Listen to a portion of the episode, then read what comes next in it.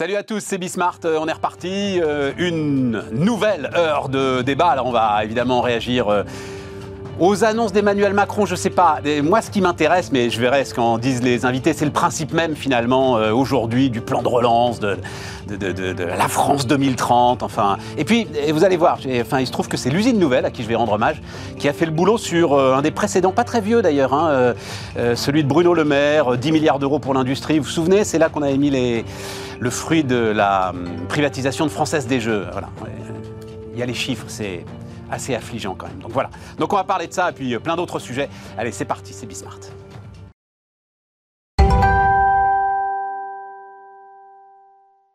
Donc, autour de la table, Jérôme Matisse. Euh, salut Jérôme, euh, prof d'économie à Dauphine. Bénédicte Tillois, bonjour Bénédicte.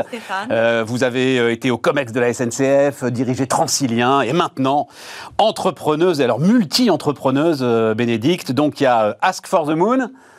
C'est quoi? C'est parce que c'est start-up industriel justement. C'est une plateforme de questions-réponses qui utilise l'IA pour mettre en contact les ingénieurs sur le terrain pour faire plus vite ce qu'ils font aujourd'hui. Formidable, au cœur du plan de relance. On est exactement. Je ne savais pas, hein, vraiment, c'est tombé. Et 10h, euh, c'est quelle heure euh, l'autre 10h32. 10h32. 10h32, c'est. Ah, on sent l'influence SNCF. Un peu quand même, mais pas que, c'est de la gestion de crise pour dirigeants. Bon, parfait. Et Patrick Sayer, salut Patrick, donc euh, ancien patron de Raseo et aujourd'hui à la tête du fonds Augusta, c'est ça Société. Société. Toujours société d'investissement, jamais fonds d'investissement, Augusta. Société d'investissement Augusta, la différence entre société et fonds, mais c'est fini, il n'y a plus de fonds. Je voyais, ah tiens, les gars, alors j'ai pas d'ailleurs, tiens, juste un mot là-dessus, mais un mot, Patrick, parce que c'est tout ton. Enfin, j'imagine que tu as plein de trucs à raconter. Mais j'ai vu passer, j'ai pas lu, j'ai vu passer les fondateurs de KKR qui, euh, qui lâchent l'affaire. J'ai vu passer des titres Les barbares euh, se retirent. Oui, mais, mais qu'est-ce qu'ils avaient de barbares, ces gars-là? Parce ah que KKR, c'est. Barbares, c'est Barbarians at the Gate ça fait référence à l'OPA, euh, la succession d'OPA Hostile sur RGR Nebisco, année 1980 quelque chose. D'accord, donc c'est une époque, fonds d'investissement agressif, ah, euh, les gars qui viennent, qui prennent tout, qui se barrent. Ce qui était agressif, c'est surtout le management de, de, RGR Nebisco qui s'en était mis plein les bancs. Mais, euh, mais c'est vrai que l'opération a, été a été reprise dans la, dans, par un bouquin qui s'appelait Barbarians Mais ça voulait dire quoi, les barbares sont ben, à nos Il y avait un certain nombre de gens qui étaient, qui étaient là pour se précipiter sur le, sur le, sur le butin. Il y avait un côté, effectivement, de justement ce que je ne suis pas. Voilà. C'est-à-dire, c'était l'idée d'un mauvais capitalisme, d'un capitalisme du dépeçage, par opposition à un capitalisme durable, un capitalisme patient. Il est fini le capitalisme du dépeçage aujourd'hui, euh, Patrick oui, enfin, il y a, d'autres, parfois, on voit d'autres formes de capitalisme, hein, qui, enfin, on voit aussi des affaires se péricliter d'elles-mêmes. Enfin, non, non, non, ça, on va voir ça. Mais il se trouve que la semaine dernière, on discutait, on discutait avec France Invest. Toi-même, d'ailleurs, tu as été, il y a ouf, 15 ans, président de la FIC, hein, euh, ce qui s'appelait à l'époque la FIC, euh, les investisseurs en capital. Tu, je me souviens d'une interview, c'est la première fois que je t'ai lu, c'était une interview que tu avais faite, donnée à Libération. Ah oui. Putain, le gars, il est couillu. Euh, ça été dur. Ah ouais tu avais été affronté les gars de Libération, euh, investisseurs en capital. Oui, mais n'empêche que tu disais des trucs. Euh, et ça a été tout, tout, ton combat, en fait, à l'époque, pour essayer de leur faire comprendre que non, on n'était plus des barbares et qu'on était là pour développer les boîtes. Non, le, alors, le capitalisme de dépeçage, on ne le voit pas d'ailleurs, parce que les gens sont quand même l'intelligence de faire attention à, euh, aux mots. et, donc, ils évitent quand même un certain nombre de mots. Il y a maintenant, on dit, les, c'est des signes, on, fait très attention aux signifiants, etc. Mais en réalité, il faut, faut, pas, faut pas se tromper. Quand une grande société française euh, se vend à l'international, il n'y a pas d'épossage tout de suite, il y a des, engagements qui sont pris la main sur le cœur, sur le fait que la grande société va rester, va conserver son emploi pendant trois ans, etc. On sait bien qu'à terme, il y a quand même une logique pour rapatrier, alors même si on est dans une économie où le siège social, ça, veut de moins en moins oui, dire mais quelque enfin, chose. Euh, Holcim, c'est en Suisse et il n'y a plus la Farge. À terme, voilà, exactement. Luxotica, c'est en Italie, il n'y a plus Essilor. Et, ben, voilà. c'est exactement ça. Donc on ne dit pas du dépeçage, mais à la fin des fins, ça y ressemble quand même euh, violemment. Alors, plan de relance. Euh, je vais juste vous soumettre à.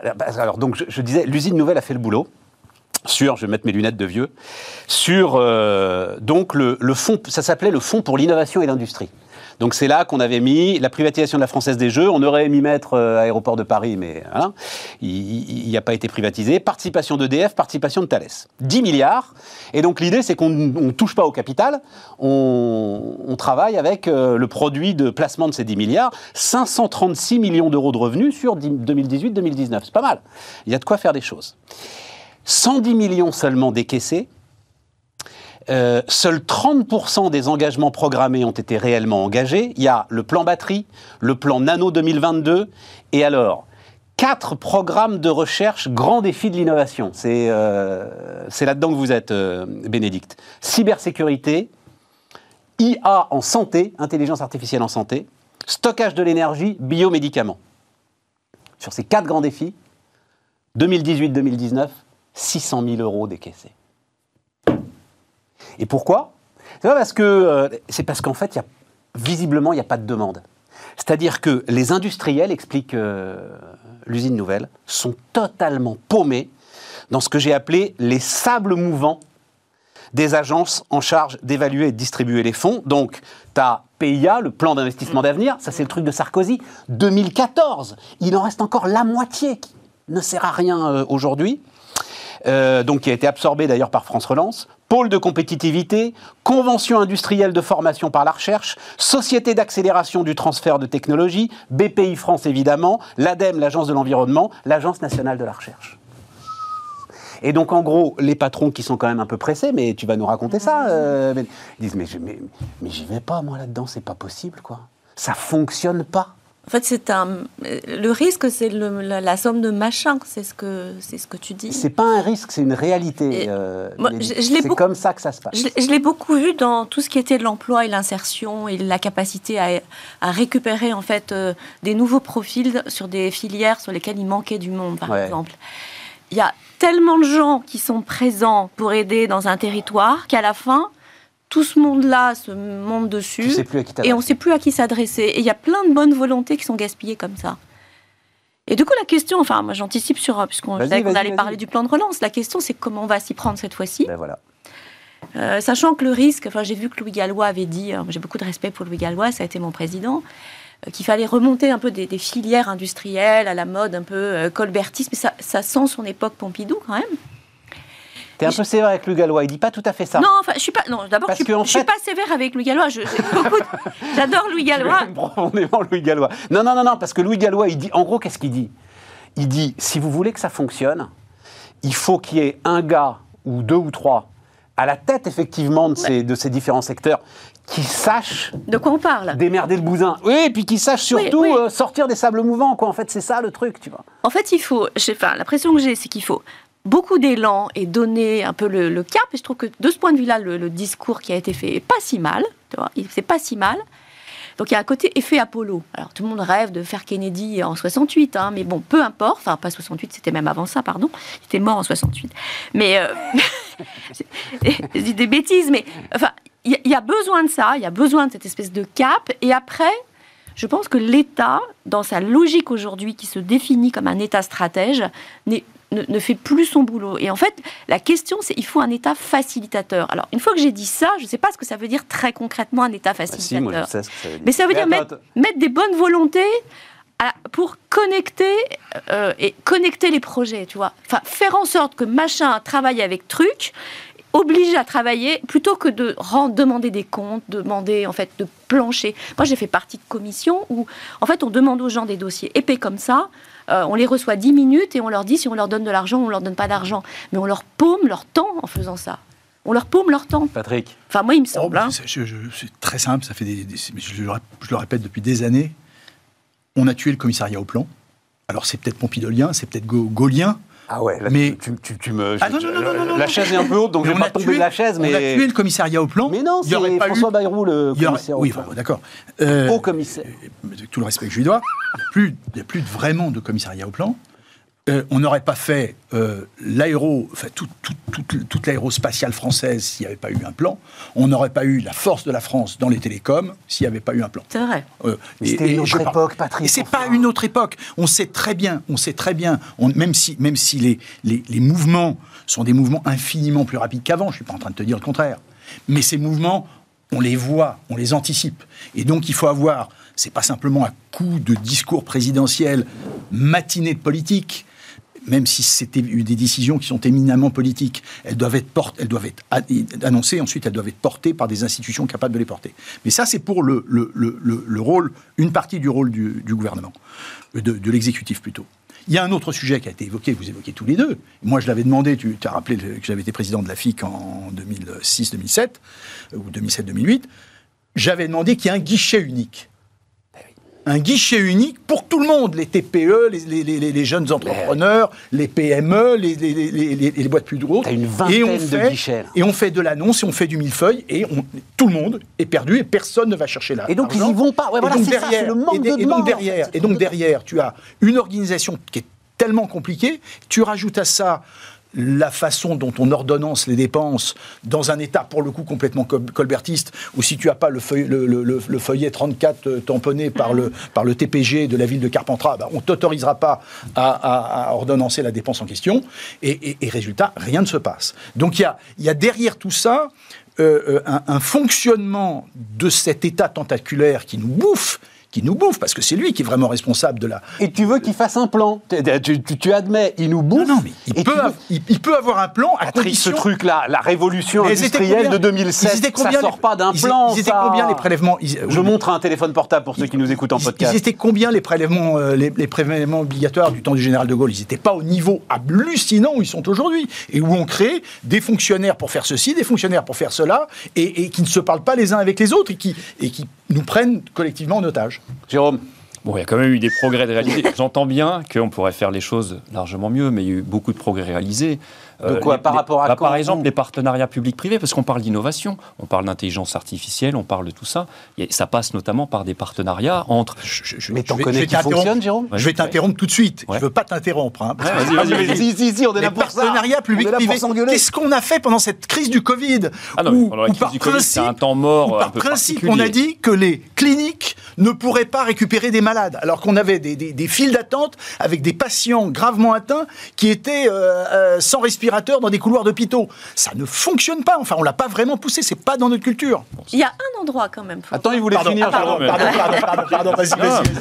Mais je cite un contre-exemple. On parle d'intelligence artificielle. Non, non, moi j'en veux un qui marche, moi. Jérôme, j'en veux un qui marche de partenariat public-privé. Il y en a plein, il suffit d'aller sur le plateau de Saclay. Alors, c'est pas la Silicon Valley, je suis d'accord, mais il y en a plein, il suffit d'aller regarder les partenariats. Je pense que vous en savez quelque chose quand même, ne faites pas, les... ne pas de mauvaise foi à ce point-là quand même. Non, je t'assure, je Entre des laboratoires de recherche, que ce soit universitaire, que ce soit du CNRS, que ce soit de l'INRA, de l'INRIA, etc. tu parles du plateau de Saclay tu parles du plateau de Saclay. Qu'est-ce qu'il faudrait? C'est que Polytechnique et HEC euh, fusionnent. Oui. On est d'accord? Oui, ok, d'accord. Ça nous ferait, ça nous ferait un centre d'études d'excellence. Bien sûr. Bon, Polytechnique, elle reste complètement otage. Je, m'occupe, il se trouve que je m'occupe du comité d'orientation du master entrepreneur. Polytechnique, elle reste avec formidable, hein, mais elle reste otage d'un système où c'est le ministère de la Défense qui, à contre-coeur, continue de la financer, et HEC a son système de financement privé. Explique-moi comment, dans le cas d'un partenariat public-privé, tu fais fonctionner ce bousin à la Silicon Valley, il y a deux grandes universités qui s'appellent Berkeley et Stanford. On leur a pas demandé de fusionner. Elles y arrivent quand même très oui, très mais À l'origine, alors, euh, alors après, non mais simplement, il y a une, différence idéologique. Il y a une différence idéologique. multidisciplinaires. Attends, vas-y, vas-y, Jérôme, vas-y, vas-y, vas-y. Polytechnique, ça m'intéresse. C'est aussi très fort Polytechnique. On peut pas dire que c'est rien du tout dans le paysage euh, universitaire français ou. Bon, ok. Oh, ah, vous êtes en gestion. Non mais, euh, non mais allez dans le laboratoire de physique allez dans le laboratoire même de maths, euh, voilà, des maths appliquées, vous verrez tout ce qui s'y fait. Bon, bref. Mais il y, a des réticences effectivement idéologiques. C'est-à-dire qu'en France, bien sûr, on aime bien, on est plus confortable avec l'idée que les sphères soient séparées. Mmh. L'entreprise, sa fonction objective, c'est de maximiser les profits.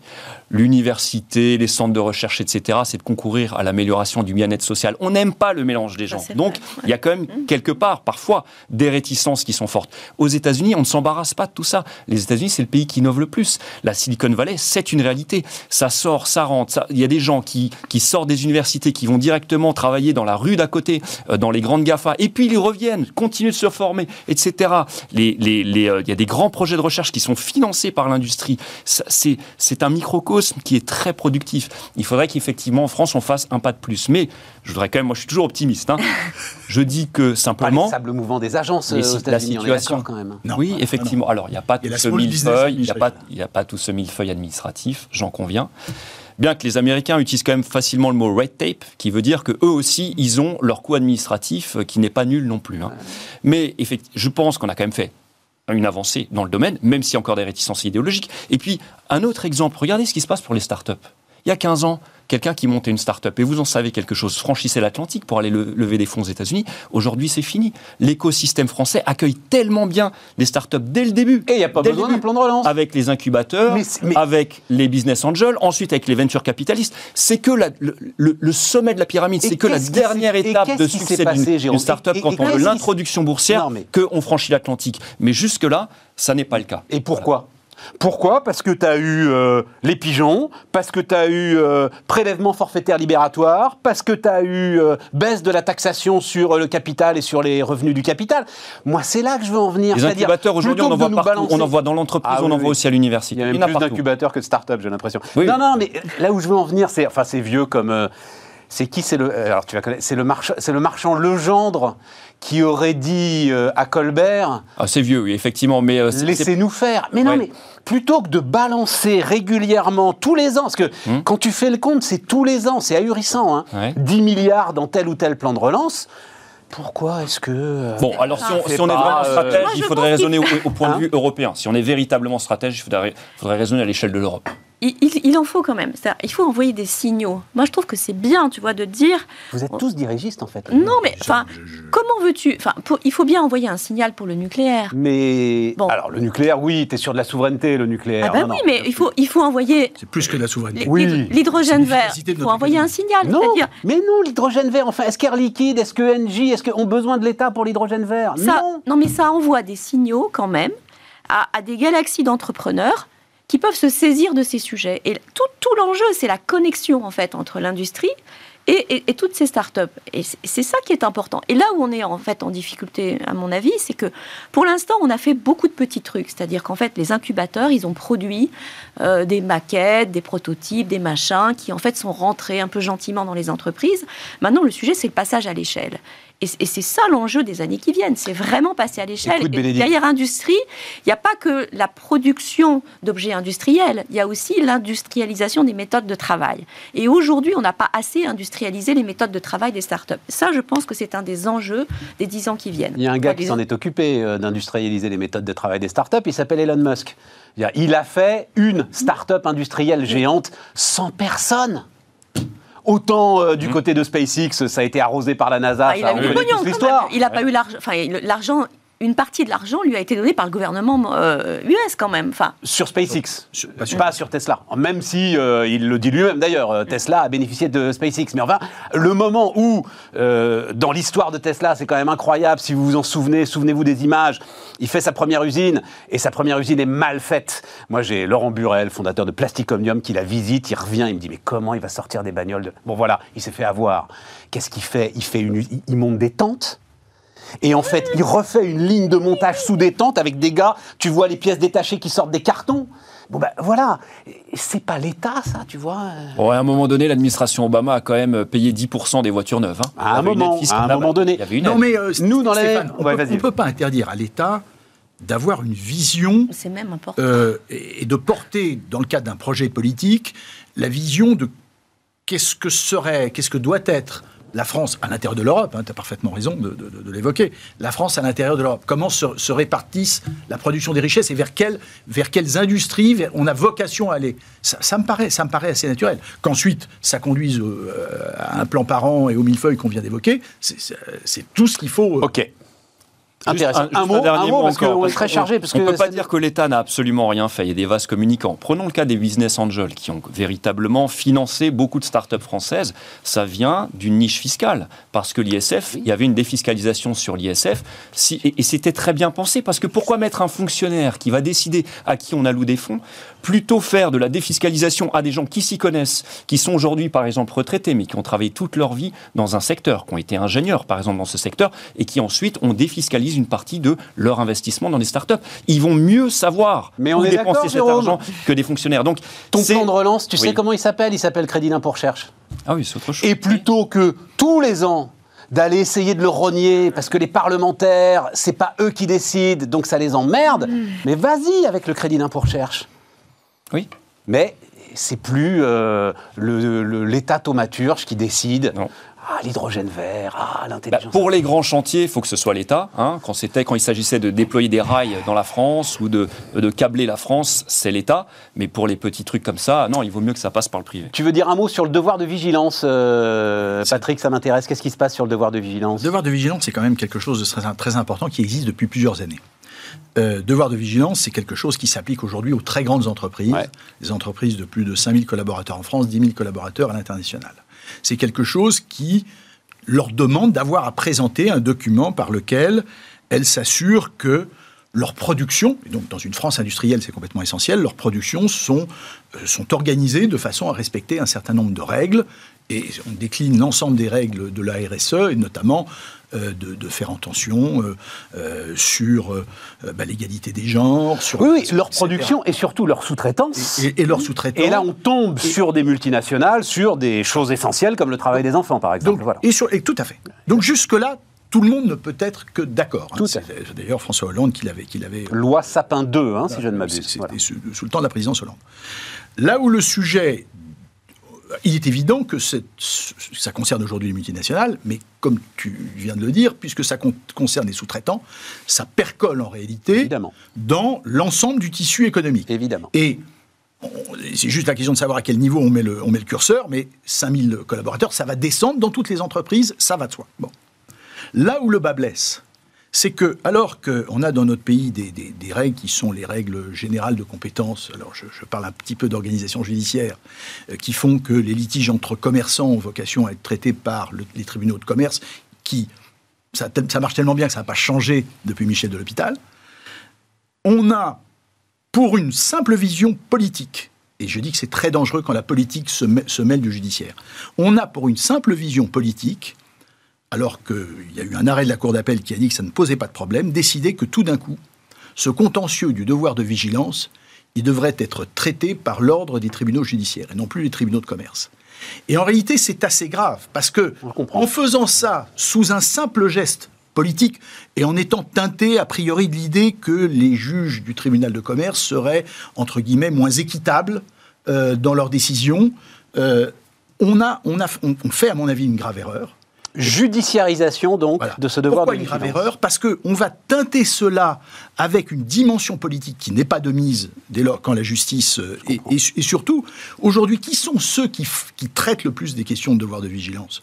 Ce sont en réalité les, les gens qui participent euh, les, juges au commerce notamment. Moi, il se trouve que je suis juge au commerce, c'est pas pas un secret. Je suis également administrateur d'un certain nombre de grandes sociétés.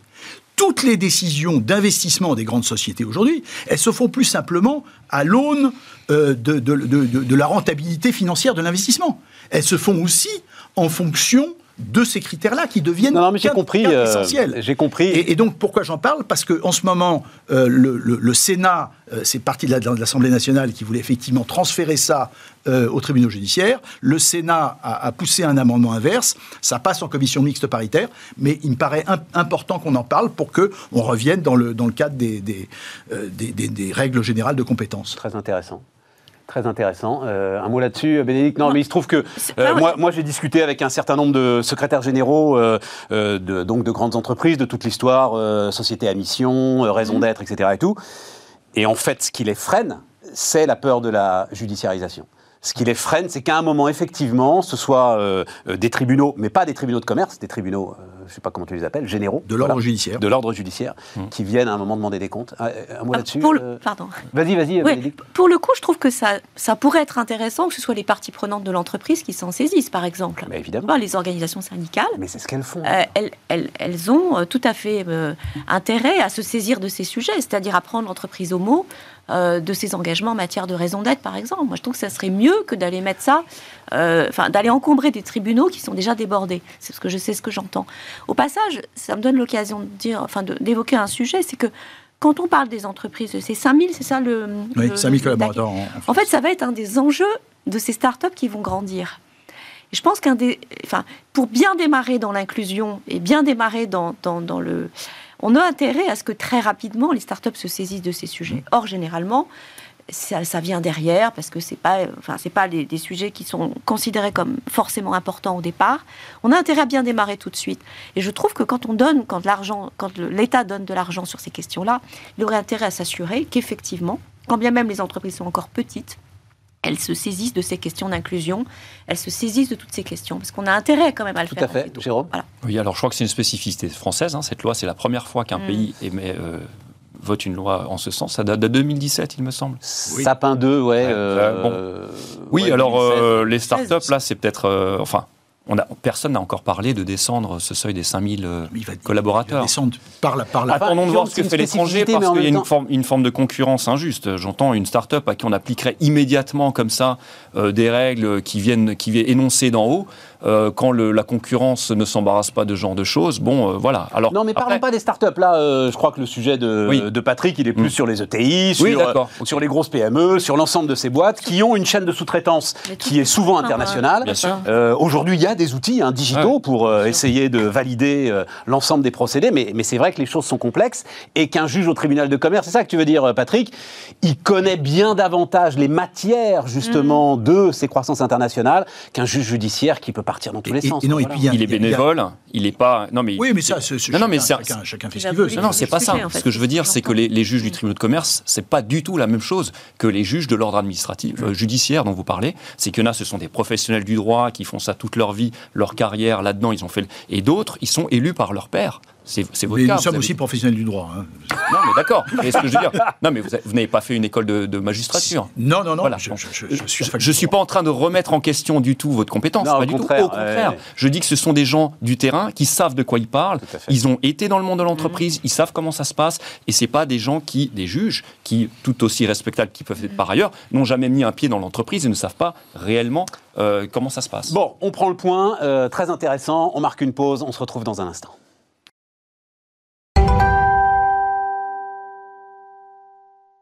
On repart, les amis. Euh, on repart. Alors, euh, crise de concurrence. Euh, là, je ne sais pas si vous avez eu le temps de regarder ça. Je dois dire que le dossier m'intéresse énormément. Donc, la, la, patronne de l'autorité de la concurrence, Isabelle de Silva, ne sera pas renouvelée. C'est la décision souveraine du président de la République. Elle a fait un premier mandat. Elle n'en fera pas de deuxième. Elle-même dit c'est la décision souveraine du président de la République, alors que j'aurais aimé continuer. Mais, on, on, alors, j'allais dire, on murmure elle-même euh, maintenant admet que sur la fusion TF1-M6, elle l'a dit à l'Express, dans une interview à l'Express euh, récente, donc TF1-M6 qui aurait fait 70% euh, de part de marché dans la pub audiovisuelle, elle-même a dit à l'Express, je ne vois pas comment une telle fusion aurait pu être possible. Et donc, il se pourrait que cette opposition d'Isabelle Da Silva à la, à la fusion TF1-M6 soit l'une des causes de son non-renouvellement à la tête de l'autorité de la concurrence par le président de la République. Et moi, je me dis que là, on a quelque chose, alors qui est discret, hein, euh, mais de très, très, très grave. Oui, oui, tout à fait. Jérôme, vous partagez... Alors, l'autorité de la concurrence, on rappelle quand même sa mission, c'est de veiller aux bonnes pratiques concurrentielles. Et un des chapitres, c'est de veiller à ce qu'il n'y ait pas de constitution de position dominante sur le marché.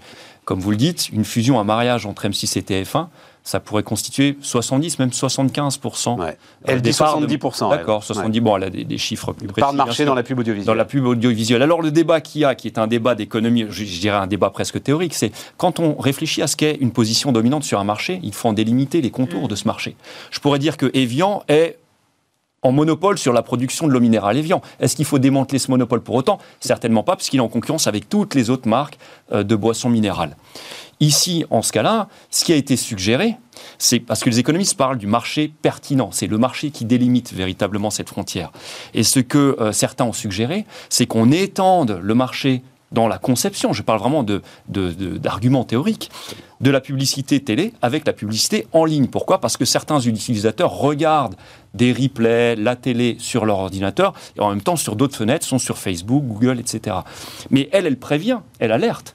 C'est pas tant, je crois, le mariage en tant que tel qui la choque, c'est de dire si jamais on définit le nouveau marché pertinent de la publicité en fusionnant à la fois la télévision et l'Internet, on n'aura plus les armes pour sanctionner le comportement des GAFA. Or, il faut quand même préciser que l'autorité de la concurrence a déjà infligé une amende de plus d'un milliard d'euros à Apple et plus de 700 millions d'euros à Google. Le consommateur a patienté de longues années pour arriver à ce résultat-là. On a enfin mis tout l'arsenal judiciaire sur place, rassemblé les experts capables de euh, faire les études pour. C'est pas maintenant pour se tirer une balle dans le pied et faire un pas en arrière. C'est ce qu'elle dénonce et moi je partage son point de vue. Super intéressant. Et, d'ailleurs c'est à mettre à son crédit, si j'ai bien compris, c'est la, la, taxe qui a été infligée au GAFA. oui, sur la base, fait son boulot, des amendes. Ce, ce, sont des amendes. Euh...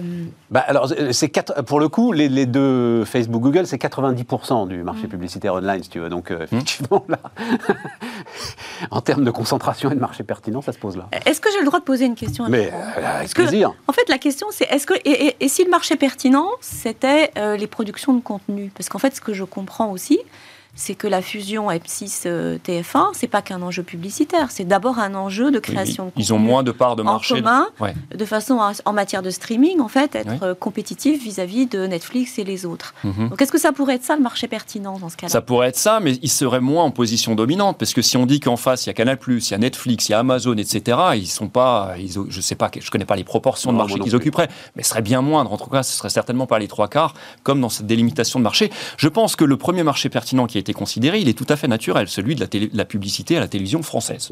Mmh. Voilà. Et là-dessus, mais, vas-y, vas-y, Patrick. Est-ce que derrière euh, moi, derrière, c'est le, le, capitalisme de connivence quand même qui m'intéresse. Hein, derrière, il y, a un autre sujet. On parlait tout à l'heure dans le cadre du devoir de vigilance de la, de la politisation, de, du risque de politisation de la justice. Là, on a, c'est pas avéré, moi je ne l'ai pas entendu, euh, mais on a le risque de politisation des autorités indépendantes. Euh, et ces autorités, elles n'ont de sens que si elles sont véritablement indépendantes. Absolument. Et donc il y a tout le sujet, me semble-t-il, de la gouvernance de ces nominations. Mm. Et quand on a une difficulté, si elle est avérée, hein, mais, mais euh, il semblerait qu'elle le soit, quand on a une difficulté de, de cette nature, il faut, me semble-t-il, réfléchir à la gouvernance pour s'assurer que le choix du renouvellement ou pas de la personne soit pris pour des considérants qui sont des considérants qui tiennent uniquement à l'efficacité euh, de, euh, de, la, de la façon dont la personne a, effectué sa mission. C'est pas normal que ce soit le président de la République qui nomme le président de l'autorité de la concurrence. Enfin, c'est fou quand même comme histoire. mais ça vaut, ça vaut, pour toutes les autorités administratives. mais ça vaut pour toutes les. Absolument, absolument. Et alors, ce qui est intéressant, c'est que si on. Donc, fait... le ARCEP, CSA, etc. Quoi. Si on fait le lien avec le sujet précédent du plan de relance, et si on appelle de nos voeux une meilleure coopération entre l'État et les entreprises, on a intérêt précisément à ce qu'il y ait une, des autorités comme celle-là qui soient strictement indépendantes, parce que sinon, en fait, on n'aura pas ces rapprochements qu'on appelle de nos voeux et qu'on n'a pas aujourd'hui en France, à la différence des États-Unis, comme tu le disais tout à l'heure, mmh. parce que euh, il y a une culture de comment dire d'inquiétude vis-à-vis des risques de collusion en France. Alors, euh, juste un, oui, un mot là-dessus pour ce qui se passe aux États-Unis, parce que toute notre politique de la concurrence, elle est héritée des mmh. États-Unis. Hein. on croit toujours que c'est un pays ultra-libéral, etc. C'est eux qui sont à l'origine de l'antitrust. Et qui est-ce qui est en charge l'antitrust aux États-Unis? C'est le Department of Justice, c'est le ministère c'est un ministère de la justice, c'est eux. Donc, eux, le lien avec le gouvernement, il est très clair. C'est le ministre de la Justice, en gros, qui assigne en justice les grandes entreprises américaines pour les condamner à verser des milliards de... Il n'a pas un statut un peu indépendant par rapport au ministère bah, C'est comme la Banque Centrale Américaine. C'est jamais...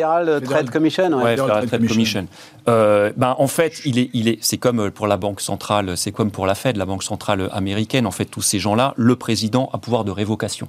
Donc il est le président de la République, tu veux dire Le, président des États-Unis a pouvoir de révocation. Voilà. Alors après, dans les termes, c'est comme pour, je vous dis, pour la Fed, pendant, euh, c'était quoi Pendant quatre mandats, c'était Alan Greenspan qui était président de, la Fed aux États-Unis, de la Banque centrale américaine. Il a fait des gouvernements, il a, il a été là en place sous des gouvernements républicains comme démocrates. Après, quand il y a quelqu'un comme Trump qui arrive, il dit non, non, euh, moi, c'est moi qui nomme. Alors ensuite, il y en a eu d'autres, mais c'est lui qui a voulu nommer personnellement. Donc, c'est un droit qui est plus ou moins utilisé. Mais, dans, les textes, dans les textes, le président des États-Unis peut nommer le chef de la FTC, euh, le, le, président de la Banque centrale américaine, etc. Mais est-ce qu'il faut nommer les chefs? Est-ce que, dans le fond, la bonne logique, ce n'est pas. Alors, c'est comme ça que ça fonctionnait, je crois, au Conseil constitutionnel. Hein, une nature.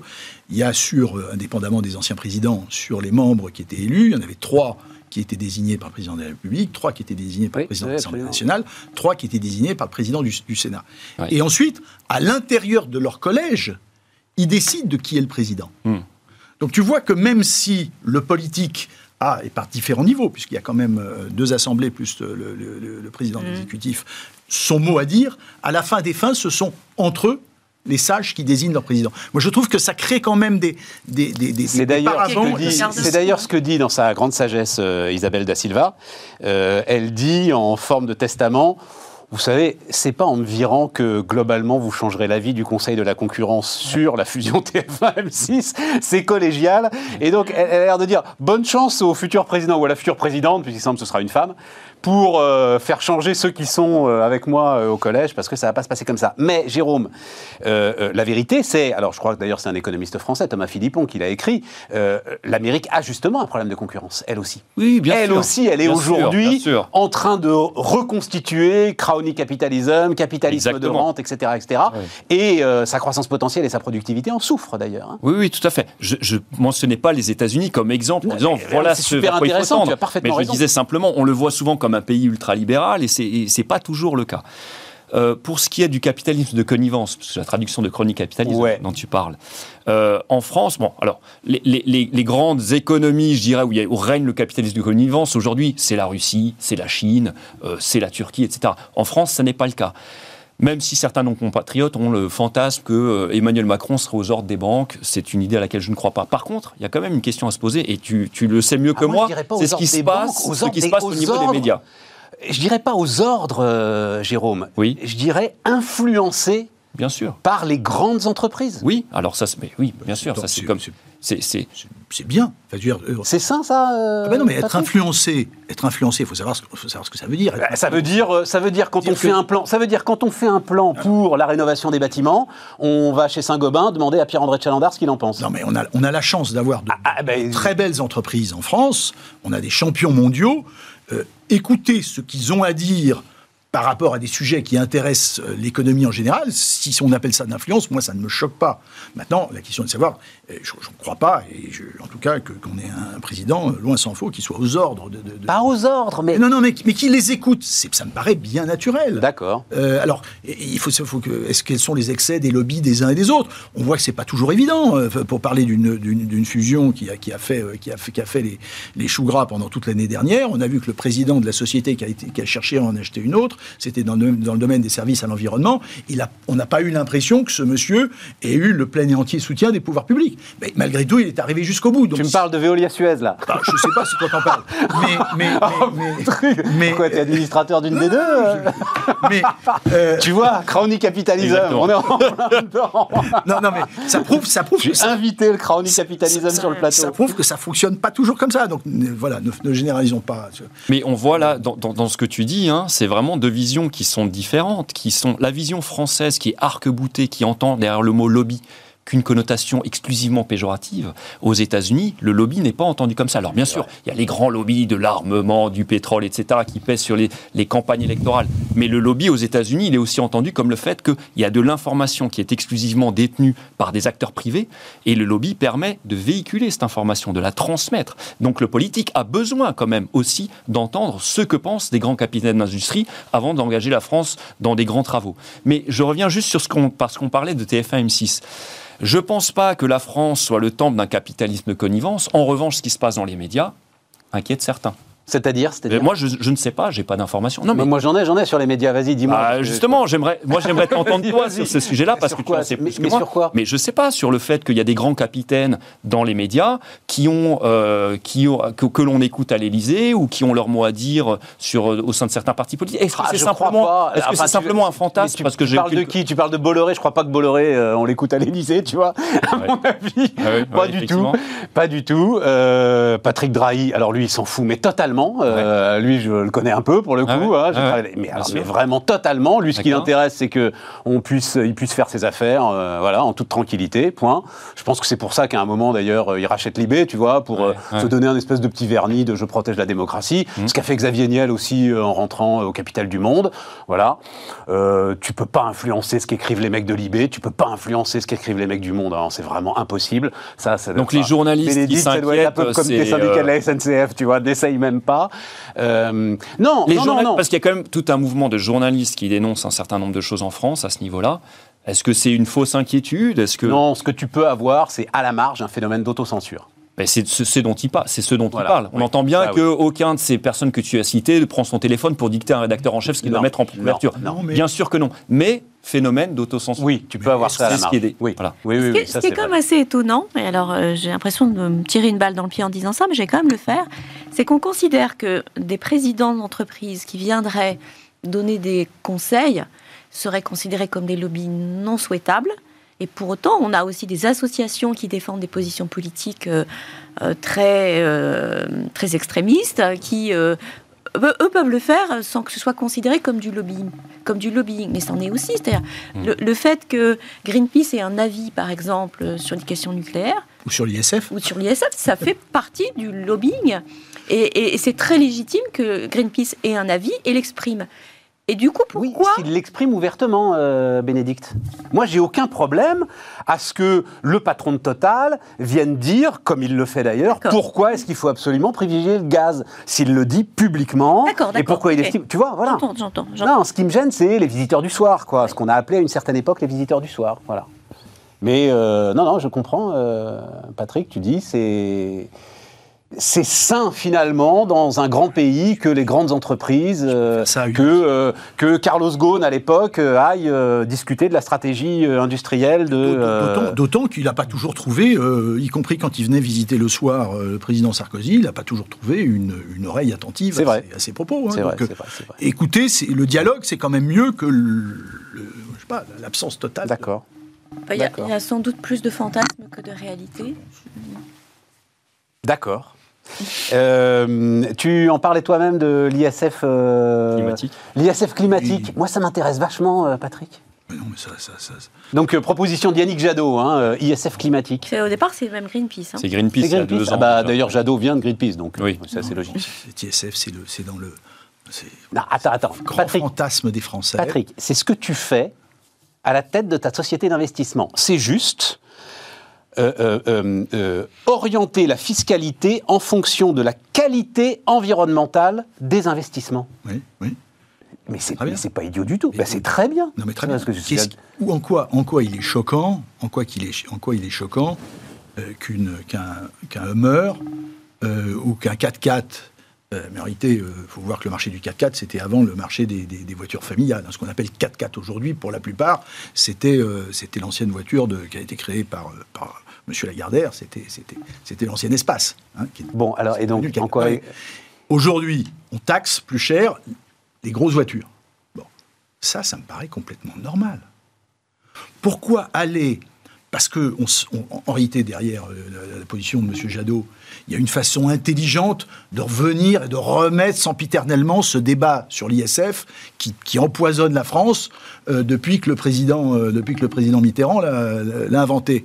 Et donc il trouve un moyen intelligent de remettre le débat sur la table euh, en parlant d'ISF climatique. Écolo. Climatique, pas écolo, climatique. Une connerie monumentale. L'ISF est une connerie et tout ce qu'on met, qu'on met, qu'on. Bon, mais sortons du cas de l'ISF. la question c'est. qu'on fasse, qu'on soit attentif aux investissements verts. Évidemment, c'est très bien. Mais tu sais, et j'étais pas complètement d'accord avec ce qui a été dit sur euh, pourquoi est-ce que euh, le financement des startups va bien. Il a été dit, tu as dit, hum. il va bien parce que à un moment, c'est moi qui ai dit, c'est moi qui ai dit. Le président Sarkozy a, mis euh, le, autre horreur, qui est un mot qu'il n'aurait jamais dû utiliser, le fameux bouclier fiscal qui permettait de, de défiscaliser une partie de l'ISF pour, pour y investir. Pourquoi est-ce qu'il y a de l'investissement pour qu'il y ait des angels aujourd'hui? Parce que avec les taux bas que nous avons, euh, on finance de l'économie, on permet des premiers tours qui viennent des deuxièmes tours qui viennent des troisième tours. C'est parce que fondamentalement, l'écosystème de l'investissement euh, en capital aujourd'hui fonctionne bien que les gens y vont. C'est pas nécessairement, même s'ils ont peut-être été un peu dans le passé, parce qu'il y a des carottes fiscales. Moi, je reste sur un. Je, suis un terrien. L'argent facile est mal dépensé à partir du moment où on te donne de l'argent que oui, mais je vois pas le rapport. Non, non, non. Mais non, parce qu'on va te donner. Non, non, non, mais tu te barres, ouvres un autre tiroir là. non, non, non, non, moi je te ramène, moi je te ramène sur. On va vous donner. Ça s'appelle. C'est alors. Euh, Jérôme va nous le dire. C'est le nudge, c'est le coup de pouce. Moi je suis pour. Alors c'est là où l'État il est légitime, euh, l'arme fiscale. Vas-y, euh, Jérôme, explique alors. Je pense que, mais sortons, sortons de, la question de est-ce que c'est l'ISF ou pas l'ISF? La question qui est posée, c'est l'arme fiscale de fiscalisation ou défiscalisation pour des projets qui seraient plutôt éco-friendly. Alors, je pense que si c'est juste pour aller taxer les dividendes que l'entreprise Total verse à l'actionnaire français, c'est un coup, un coup d'épée dans l'eau. Pourquoi? Parce que l'entreprise Total, comme beaucoup d'entreprises du CAC 40, l'actionnariat individuel, ça représente même pas 10%. L'État est lui-même plus actionnaire que ne le sont les Français. Or, l'État, lui, euh, bah, ça, ce serait rien pour lui, puisque ce qu'il prendrait d'une main, ce qu'il paierait d'une main, il le récupérerait de l'autre. Et, il n'y aurait pas véritablement d'inflexion dans le comportement de Total juste sur cette question-là. Par contre, là où il pourrait y avoir quelque chose de bénéfique, puisque une grande partie de l'épargne des Français est captée par les plans d'assurance vie, en ce moment, ce qui est très à la mode, c'est de faire de, de l'assurance vie verte. Et on pourrait effectivement défiscaliser un petit peu, ou en tout cas adopter un différentiel de fiscalisation sur ce type de, produits financiers. Je, vais prendre un exemple très simple. Ah oui, puis je vais donner la parole à Bénédicte. pardon, Bénédicte.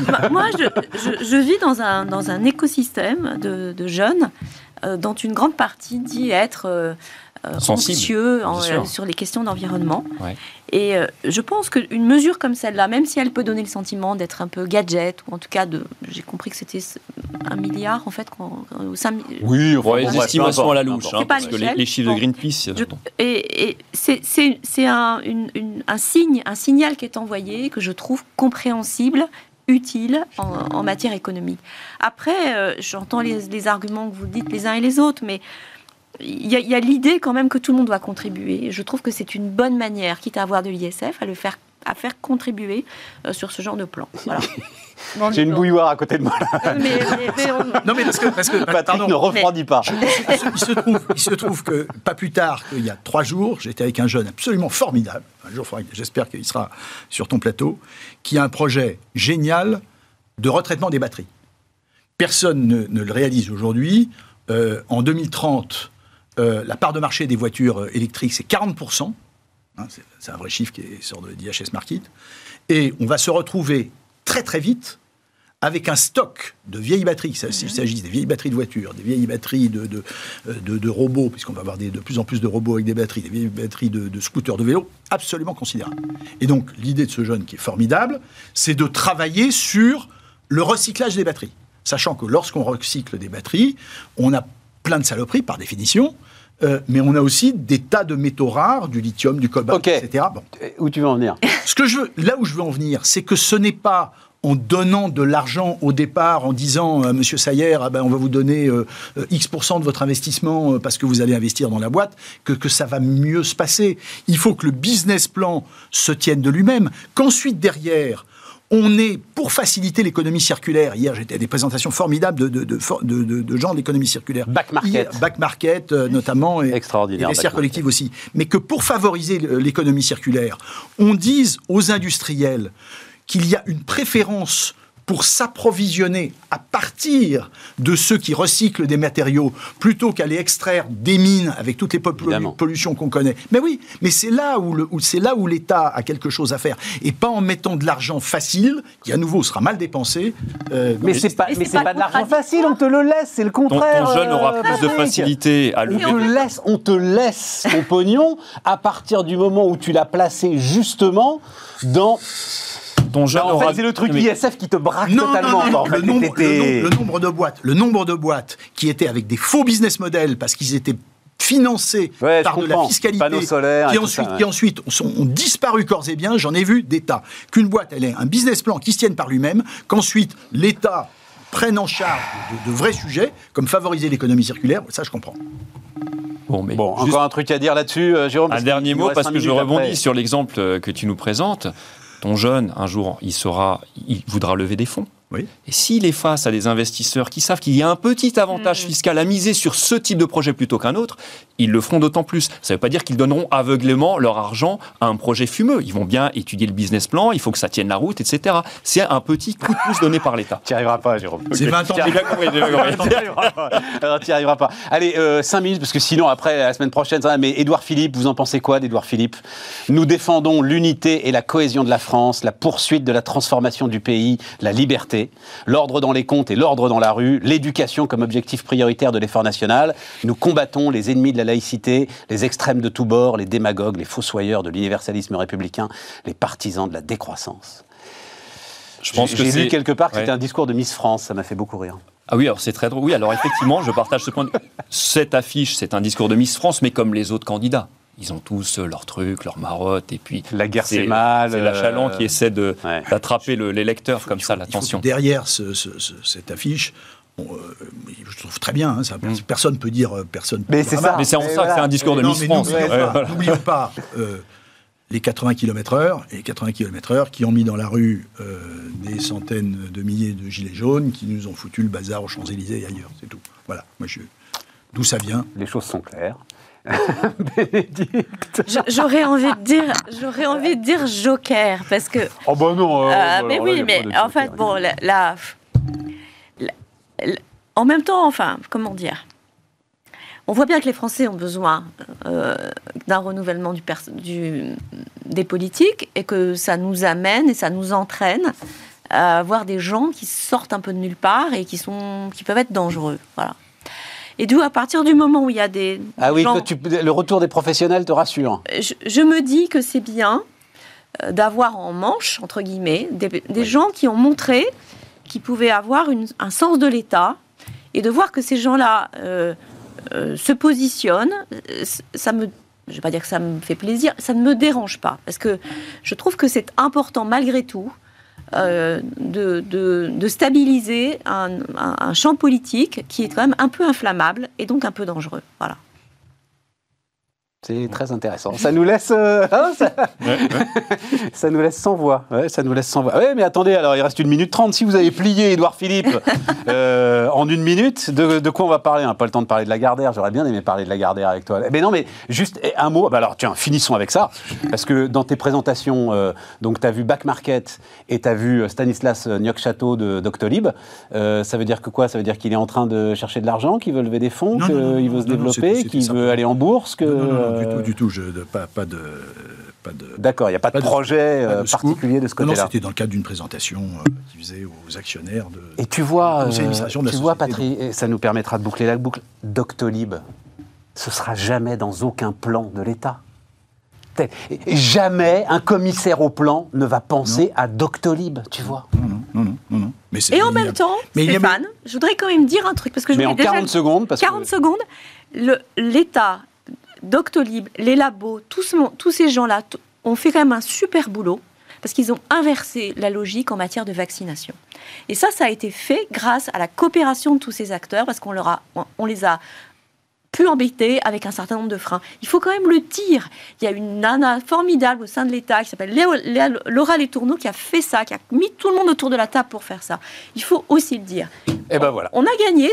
En matière de vaccination, ça s'est quand même correctement passé, alors qu'on disait depuis le début que ça allait être une catastrophe. C'est vrai, ça a été une opération quasi militaire, euh, rondement menée et impressionnante.